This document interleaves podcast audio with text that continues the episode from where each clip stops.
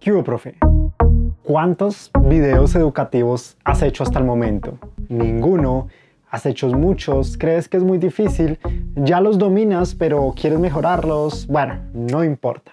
En este episodio vamos a hablar de la importancia de los videos educativos para reforzar el conocimiento en clase. Comencemos. Presenta Prodigy. Este episodio se llama Los videos tener un profe 7x24 y no quiero que me malinterpretes. Difícilmente un video va a reemplazar lo que tú haces. Pero cuando es un video que tú haces y que tiene una intención de parte tuya, pues sí va a permitir que tus estudiantes lo vean en cualquier momento.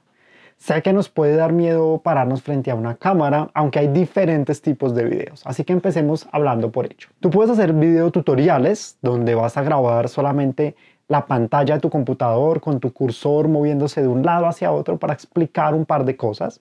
Y pueden ser diapositivas como pueden ser paso a paso para hacer algo puntualmente en el computador. También tienes la opción de grabar solo voz, como los podcasts, aunque no es un video, pero sí es un formato que nos permite aprender. También puedes grabar solo tu cámara y listo, como en algunos videos que hemos hecho, como en un evento de un Facebook Live, que queda grabado después para aprender. O puedes tener la combinación donde tiene las diapositivas y tu cámara de pronto chiquitico, te ves tú allá en una esquina porque sientes más comodidad con esto. Ahora, ¿qué beneficios tiene que yo haga videos para mis clases? Primero, lo chévere de un video es que se puede reutilizar para otras clases y en otros años. Tú ahorita puedes explicar tu materia de inglés o de matemáticas que seguramente no va a cambiar y en unos años después lo pueden seguir viendo tus estudiantes y responder las preguntas. ¿Qué quiere decir esto? una segunda ventaja, que cada estudiante va a su propio ritmo. Puede que un estudiante vea el video y a la primera diga, ya le entendí, profe, ya sé lo que tengo que hacer. Y puede que otro diga, no, lo tuve que ver dos veces, tres veces, pausar, devolverlo. Ay, el profe aquí me contó la historia de su vida y adelanté eso y me fui directamente al video. Lo pueden hacer a su ritmo.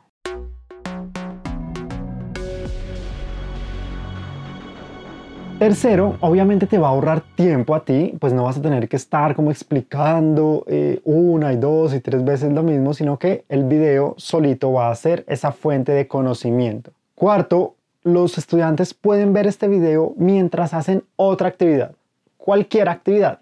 Yo sé que acá nos rascamos un poquitico y decimos, mm, Pablo, eso no me gusta, eso no me parece una ventaja, pero piénsalo bien. Hoy nosotros seguramente consumimos podcasts como este, cuando vamos en el carro, cuando estamos en el gimnasio, cuando estamos cocinando, porque tenemos muchas cosas que hacer. Y los estudiantes, dependiendo de la materia y de lo que tú les des, pueden ver el video mientras están haciendo otra cosa. No, Dios mío, esta clase es muy aburrida. Mm, mientras almuerzo voy a ver ese video que me dejó el profesor. Y está bien. O sea, si bien no le tienen toda su atención, lo que va a pasar es que van a tener que repetirlo una y otra vez hasta que entiendan pero les da esa libertad de elegir cuándo y en qué momento quieren aprender. Ahora vamos a hablar de las características de un buen video educativo. Pero antes, y como es costumbre, vamos a nuestra trivia. ¿Cuánto debería durar un video? A, de 10 a 15 minutos. B, más de 15 minutos. C, que dure lo que tenga que durar la respuesta durante el episodio. Perfecto, vamos a hablar de qué hace un buen video, un, video efectivo para la educación. Primero, debe responder a una sola pregunta, debe responder a una única pregunta. Por ejemplo, si tú buscas en YouTube cómo hacer lentejas, esa es tu pregunta y tú vas a encontrar allí en ese video la respuesta a cómo hacer lentejas. Si en la mitad del video te hablan y entonces al final hicimos los frijoles, tú vas a decir, no, pero mi pregunta era sobre lentejas, ¿por qué me están hablando de frijoles? Tu video tiene que responder una sola pregunta. Piensa que nosotros también lo utilizamos así. Entonces, si estás hablando del universo, tú explicas qué es el universo, características del universo, pero no llegas a hablar de rotación y de traslación, porque eso va a hacer que el video sea más largo, eso va a hacer que no puedas cumplir con una buena duración y que de pronto al final, cuando termines de ver el video, digas, uff, la verdad, ni entendí de qué era ese video. Segundo, algo muy importante, el video debe ser paso a paso. debe tener como su introducción, su nudo y su desenlace. Tú vas a presentar el tema, vas a desarrollar el tema y a terminarlo mm, con un buen cierre. Y en ese paso a paso o en ese inicio, nudo y desenlace, tienes que lograr describir como la receta de arroz.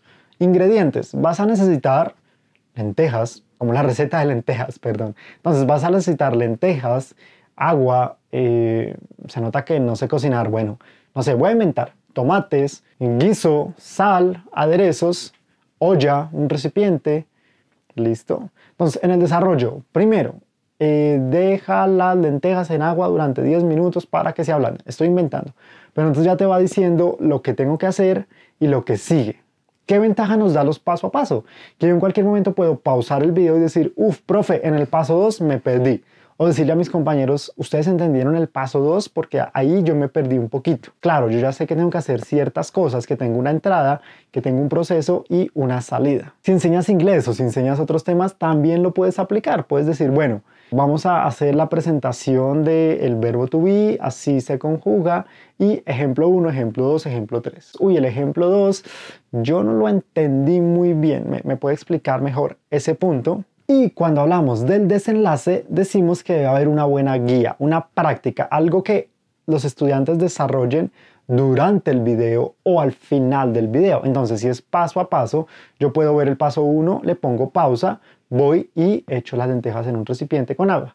Le pongo play, paso 2, le pongo pausa y lo puedo ir desarrollando o al final puedo tener una guía, puedo tener un documento compartido donde el profe me dice, mire, estudiante, tienes que hacer todos estos pasos, yo voy y los sigo y cuando yo practico, refuerzo el conocimiento de lo que vi en ese video.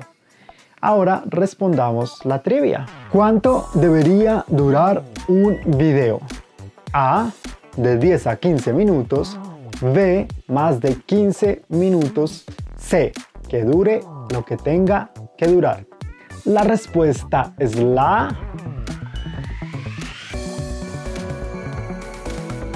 A.